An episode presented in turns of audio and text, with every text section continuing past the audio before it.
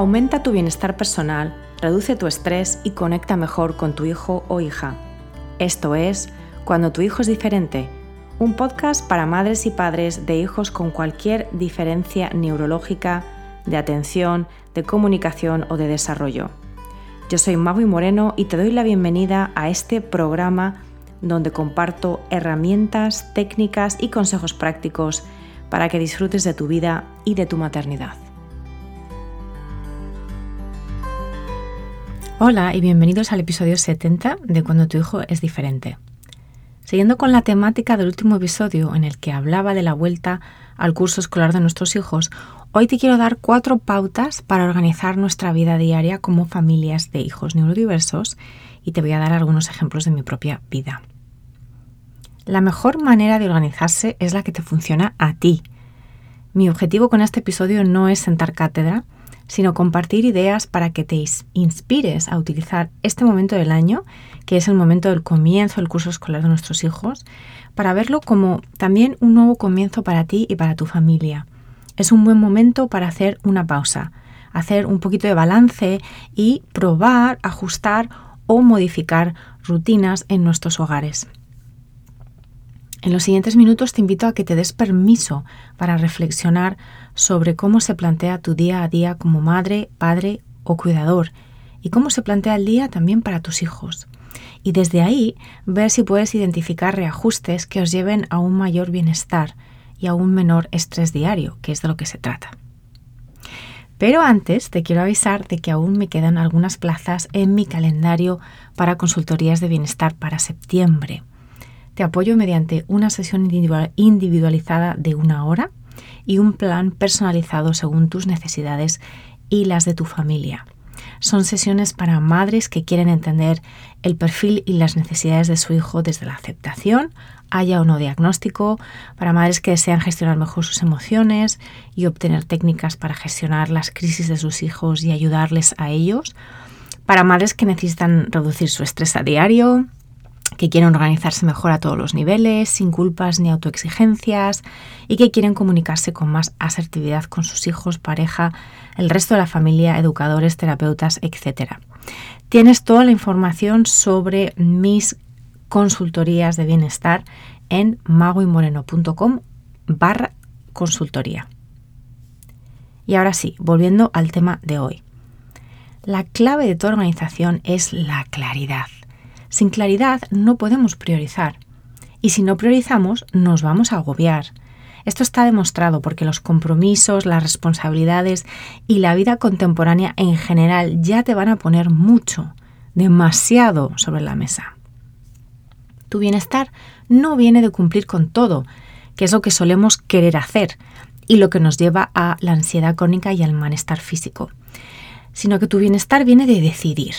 Y para decidir hay que aprender a soltar, es decir, a priorizar, a dar mayor relevancia a lo que realmente es importante y de esa manera identificar lo que no es tan importante o lo que nos lleva más tiempo del que estamos dispuestas a emplear y buscar maneras de que se nos escape menos el tiempo y de que realmente podamos llevar el ritmo de vida que se acerque a lo que nos gustaría, aunque no dependa totalmente de nosotros.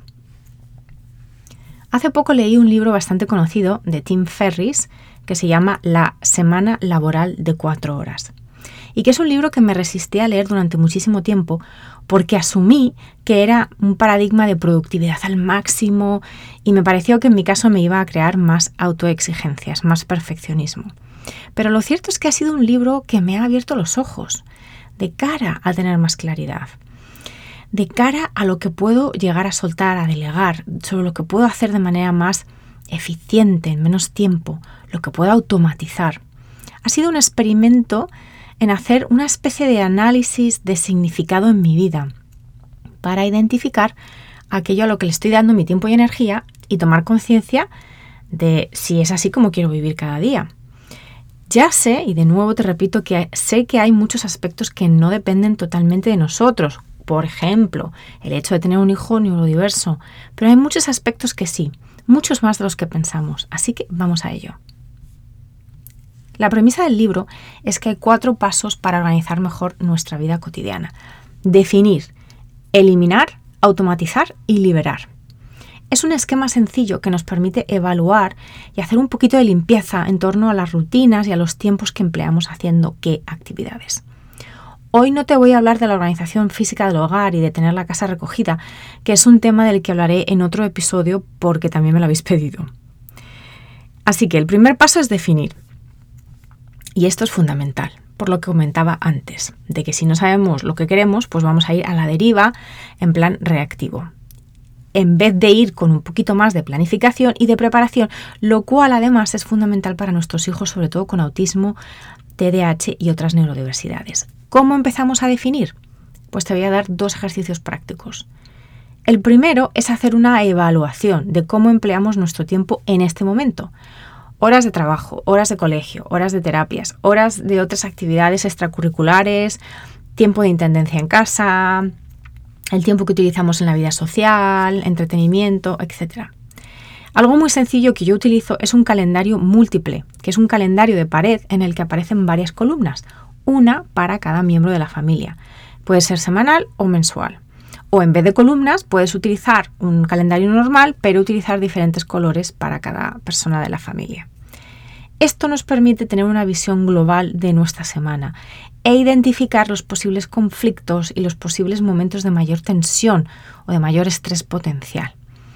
Así es más fácil pues, que puedas llegar a identificar si hay demasiadas terapias un cierto día, si hay actividades extras que realmente sobrecargan demasiado a tus hijos o a nosotras mismas, si hay momentos perdidos de espera, por ejemplo, en los que puedes estar adelantando ciertas cosas, dependiendo de, en qué lugar estés.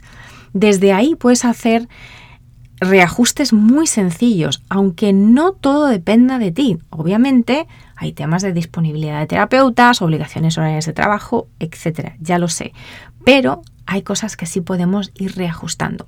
Y además, este ejercicio también te facilita la comunicación con tu pareja o con cualquier otra persona que te ayude a diario.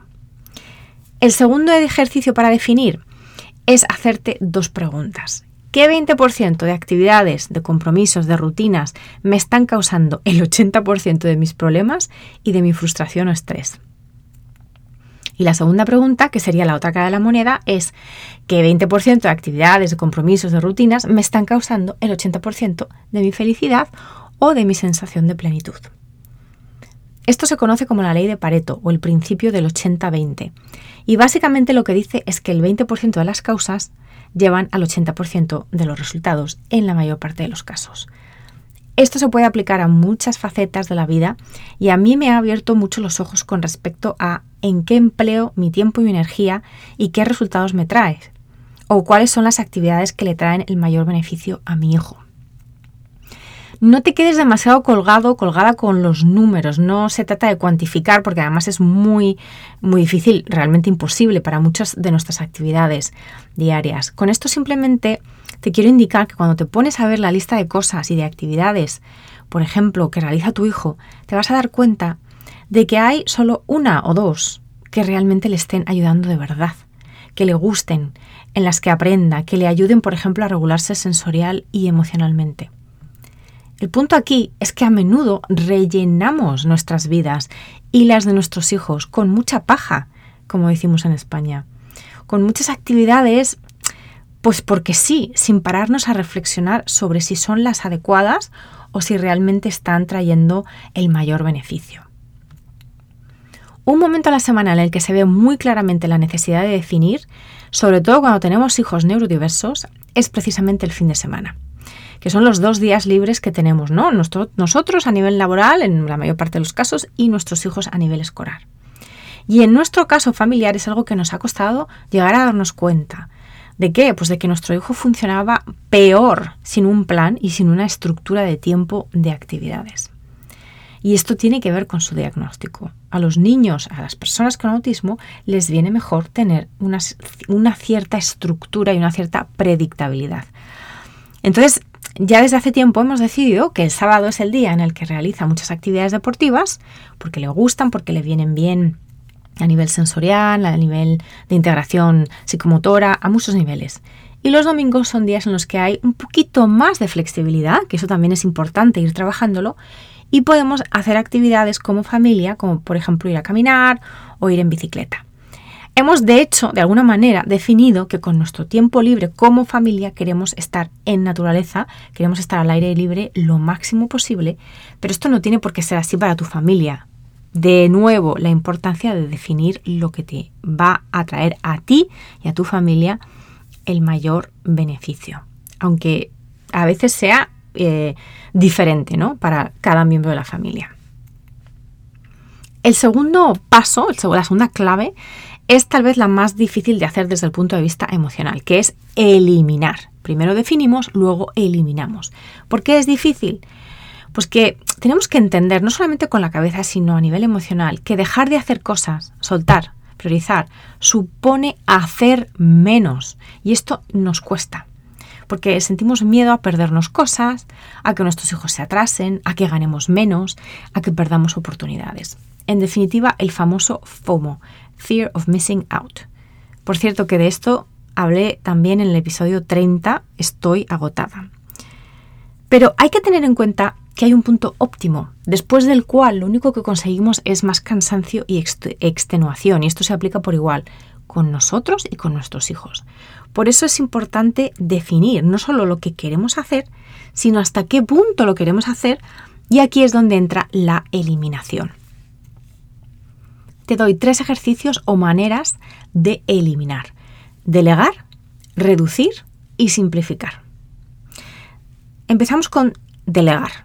A las madres en particular nos cuesta mucho soltar el control de ciertos aspectos en el hogar, sobre todo. Por ejemplo, las tareas de la casa. A menudo, a pesar de lo mucho que nos quejamos ¿no? al respecto, nos resistimos a que otros recojan la cocina porque no lo hacen bien y por bien nos referimos a nuestros propios estándares de excelencia. No me voy a extender mucho con este tema en concreto porque voy a hablar de ello en un próximo episodio, pero te invito a que consideres si puedes dejar que otros te ayuden. Si esos otros son tus hijos y sobre todo tus hijos neurodiversos, recuerda que les estás dando la oportunidad de que aprendan habilidades cotidianas básicas y que mejoren sus capacidades o habilidades de función ejecutiva. De esto hablaré en el episodio sobre mantener la casa ordenada. En mi casa, mi ejemplo es que yo ya no pongo ni recojo la mesa, entre otras tareas. Lo hace mi hijo y o mi marido, y es parte del ritual de comer. Si la mesa no está puesta, no se come. Ha llevado su tiempo y es todo un proceso de enseñar a mi hijo, no te lo voy a negar, pero merece totalmente la pena, aunque al principio suponga un uso extra de nuestro tiempo. Reducir. Esto, bueno, pues sobre todo con los planes sociales, ¿no? que creo que ya lo he comentado antes. Y bueno, pues un ejemplo muy típico son las comidas o las comilonas familiares los domingos, ¿no? con amigos, con familia. No tienes por qué eliminarlas del todo, pero tal vez reducirlas, sobre todo si son momentos de mucha tensión con tu hijo diferente.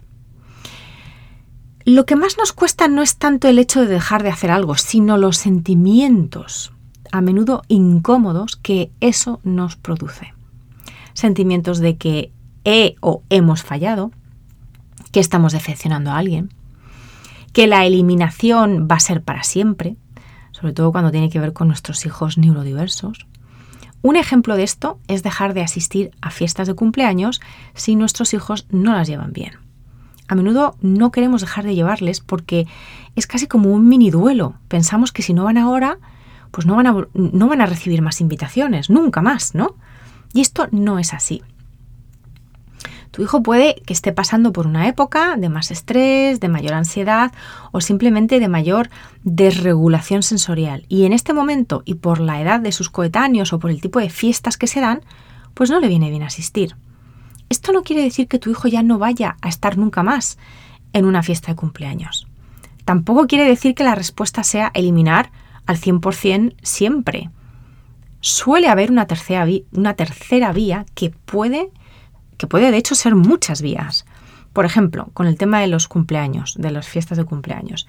Ir por un tiempo limitado y explicar a tus hijos hasta cuándo. Ir, por ejemplo, con un, si tienes más de un hijo, ir con uno solo y no con todos, dentro de que sea posible para ti, claro. Otra idea, averiguar antes de tiempo pues qué tipo de entretenimiento va a haber en la fiesta y si sabes que es demasiado estimulante para tu hijo, pues de nuevo limitar el tiempo. Y la última idea que te dejo aquí con este ejemplo es, por ejemplo, prepararle mucho antes con historias sociales.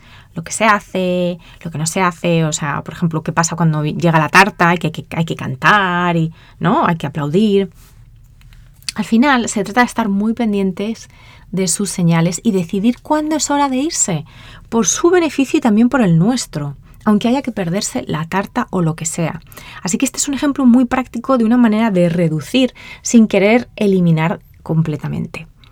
Otro ejemplo muy típico es reducir el uso de, el uso de la tecnología, el consumo de tecnología. Por ejemplo, yo no tengo las notificaciones habilitadas de mis emails. Es decir, no me, mi teléfono y mi computadora no me avisa cuando entra un email, sino que al revisar yo mis emails de correos en una hora concreta, que solo hago dos veces al día, me ahorro muchísimo tiempo y me distraigo muchísimo menos. Y lo último dentro de esta clave de eliminar es simplificar. Lo que más le cuesta a nuestros cerebros es sopesar muchas opciones para decidir. Por eso simplificar es reducir al máximo el tiempo y la energía que pasamos y que gastamos teniendo que considerar todas las opciones disponibles que en nuestra vida contemporánea son muchas, son muchas, antes de tomar una decisión. Te vuelvo a poner un ejemplo muy sencillo, la ropa que nos ponemos por las mañanas. Aquí es donde entra el tema de los hábitos, ¿no? Hábitos como mirar la previsión del tiempo la noche anterior y dejar fuera la ropa que nos vamos a poner, pues son básicos porque nos ahorran mucho tiempo y mucha energía emocional, justamente en un momento diario, a menudo estresante, por las mañanas cuando tenemos que preparar a todos en la casa para salir a una cierta hora. Los apoyos visuales les ayudan a ellos. Por ejemplo, hacer listas muy simplificadas de hora a la que tienen que haber acabado de desayunar, hora a la que tienen que estar vestidos y una lista muy sencilla de cosas que pueden meter en su mochila ellos mismos. Si quieres saber más de apoyos visuales, te invito a que escuches el episodio 56 en el que entrevisto a María Elena del Río. De hecho, los apoyos visuales son en sí mismos una simplificación de la realidad y nos sirven tanto a nosotros como a nuestros hijos. La tercera clave, después de definir, después de eliminar, es automatizar. Es decir, hacer aquellas tareas que no podemos o que no queremos eliminar de manera más eficaz y eficiente. ¿Cómo? Con tres aspectos. Lo que se llama batching, que es básicamente agrupar tareas similares o repetitivas y hacerlas de una sola vez. El cambio de hábitos y aprovechar las tecnologías, que eso también se puede hacer. Con el batching te voy a poner otro ejemplo muy típico, que es la planificación de comidas. Yo desde hace un año solo planifico una vez al mes las comidas principales de cada día, de todos los días de ese mes. Utilizo un calendario mensual que me lleva más o menos media hora mm, rellenar. Y luego tan solo tengo que tener en cuenta las comidas de cada semana para hacer una compra semanal, una sola compra semanal. De esta manera me ahorro muchísimo tiempo. He simplificado al máximo. Los desayunos son más o menos iguales. Las comidas también. Son sobras del día anterior, son ensaladas o son bocadillos. Y las cenas, que son nuestra comida principal del día, son las únicas a las que les pongo más atención y más esmero porque las cocino yo mm, desde cero, ¿vale? Pero teniendo esta planificación mensual he incrementado la variación, la variedad de los ingredientes y de las comidas y además me ha ayudado a tener en cuenta la época del año y lo que está en temporada. Y además, al cabo de los 12 meses, pues ya tenemos menús de comidas listos para volver a usar al año siguiente, en cada mes. Para darme flexibilidad, yo lo que suelo hacer es dejar uno o dos días a la semana vacíos por si salimos a cenar o comemos sobras congeladas, por ejemplo, o pedimos comida para que nos la traigan a casa. Pero de nuevo, esto es, es muy personal y lo más interesante es que estos menús los puedes guardar o si quieres hacerlos cada año diferentes, los puedes adaptar, pero utilizando el menú del año pasado para darte ideas y de esa manera no tener que estar pasar horas pensando todas las semanas pues qué vas a hacer de comer o de cenar. Sobre el cambio de hábitos para automatizar, por ejemplo, la organización de tu ejercicio físico ¿no? de, o de lo que sea en tu vida diaria que quieres incorporar, te recomiendo que vuelvas a escuchar el episodio 66 en el que hablo de los hábitos. Y con el tema de las tecnologías, te invito a que seas tú la jefa y no al revés. Aprovecha los avances tecnológicos que te permiten, por ejemplo, programar la lavadora o el lavaplatos con antelación o dejar comida cocinando en el Instapot, ¿no? En, en, esta olla express eléctrica, electrónica que se puede programar o en hornos programables. Todo aquello que te libere de tener que estar tú misma pendiente y por lo tanto usando un tiempo que podrías dedicar a otras cosas pedir la compra online, sacar libros digitalmente de la biblioteca sin tener que desplazarte hasta allí. Aunque a mí, por ejemplo, me gusta más ir a la biblioteca, pero bueno, cada vez hay un número mayor de facilidades tecnológicas que nos permiten ahorrar tiempo, energía y a veces hasta dinero.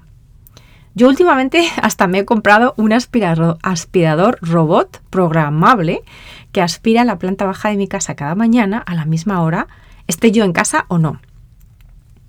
Pero por favor, no dejes que la tecnología te esclavice. Esto se aplica particularmente a nuestro uso del teléfono móvil. Ten en cuenta que están diseñados para ser adictivos y aunque tú vayas a tu móvil para mirar algo muy concreto, lo más probable es que te distraigas y empieces a mirar otras cosas y cuando te quieras dar cuenta lleves media hora, entre comillas, perdiendo el tiempo. De nuevo, aquí puedes utilizar la propia tecnología para poner límites al uso que haces de esa tecnología. Muchísimos móviles tienen ya incorporados apps o software que te permite monitorear tu uso o poner límites a ciertas aplicaciones, como por ejemplo las redes sociales. Y esto también se aplica a nuestros hijos. Vale. Y la cuarta y última clave es la liberación. Y aquí realmente está el núcleo de la cuestión. ¿Para qué queremos organizarnos mejor? ¿Qué vamos a hacer con el tiempo que recuperamos o que recuperemos?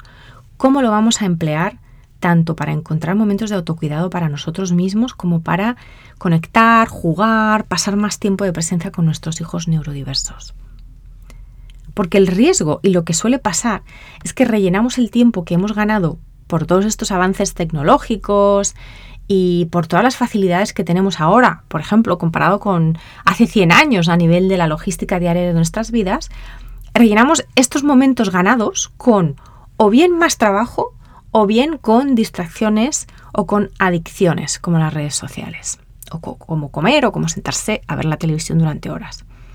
Y por eso esto es como la pescadilla que se muerde la cola. Acabamos liberándonos para volver a definir definir qué queremos hacer con esos minutos o con esa hora y media extra que hemos podido conseguir por esta reestructuración de nuestros días. Volvemos al principio.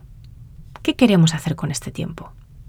Porque la paradoja es que muchas veces llenamos nuestros calendarios, nuestras agendas, nuestros días y los de nuestros hijos precisamente para evitar el tiempo libre, precisamente para evitar los ratos, precisamente para evitar tener que afrontar esos momentos de conexión que a veces se dificultan tanto con nuestros hijos neurodiversos. Y hoy me quiero despedir invitándote a que consideres de nuevo para qué, para qué me quiero organizar mejor, para qué quiero tener más tiempo en mi día a día, para qué quiero tener más energía día tras día. Solo tú puedes contestar a estas preguntas de una manera que tenga sentido auténtico para ti y para tu familia. Así que te recuerdo los pasos o las claves para llegar a una mejor organización con sentido, con conciencia en tu vida cotidiana como madre o padre de un hijo neurodiverso. Y son, define, planifica tu semana y la de todos en casa y usa el principio del 80-20 para priorizar. Elimina, delega, reduce y simplifica. Automatiza, utiliza el batching, los hábitos y las tecnologías y finalmente, libérate. Esa definición de cómo queremos vivir nuestra vida y nuestra maternidad. Espero que estas claves y que estas ideas y ejemplos que te he puesto en el episodio de hoy te hayan motivado o te hayan inspirado a echarle un buen vistazo a tu día a día. Me encantaría saber si has llevado algún cambio después de escucharme hoy. Así que ya sabes que te puedes poner en contacto conmigo por Instagram en arroba o en mi web maguimoreno.com. Te deseo presencia con tu hijo, presencia contigo mismo, contigo misma y una vida plena. Gracias por escuchar cuando tu hijo es diferente. Para no perderte ningún episodio, suscríbete en tu plataforma de podcast favorita o en YouTube. Si este episodio te ha aportado valor, por favor, compártelo con otras madres y padres en la misma situación. O deja un comentario o una reseña para aumentar la visibilidad de este programa y que pueda llegar a más gente como tú y como yo en busca de apoyo. Si quieres saber más de mí, de mi trabajo y acceder a recursos gratuitos como el kit de primera ayuda, visita mi página web mauimoreno.com.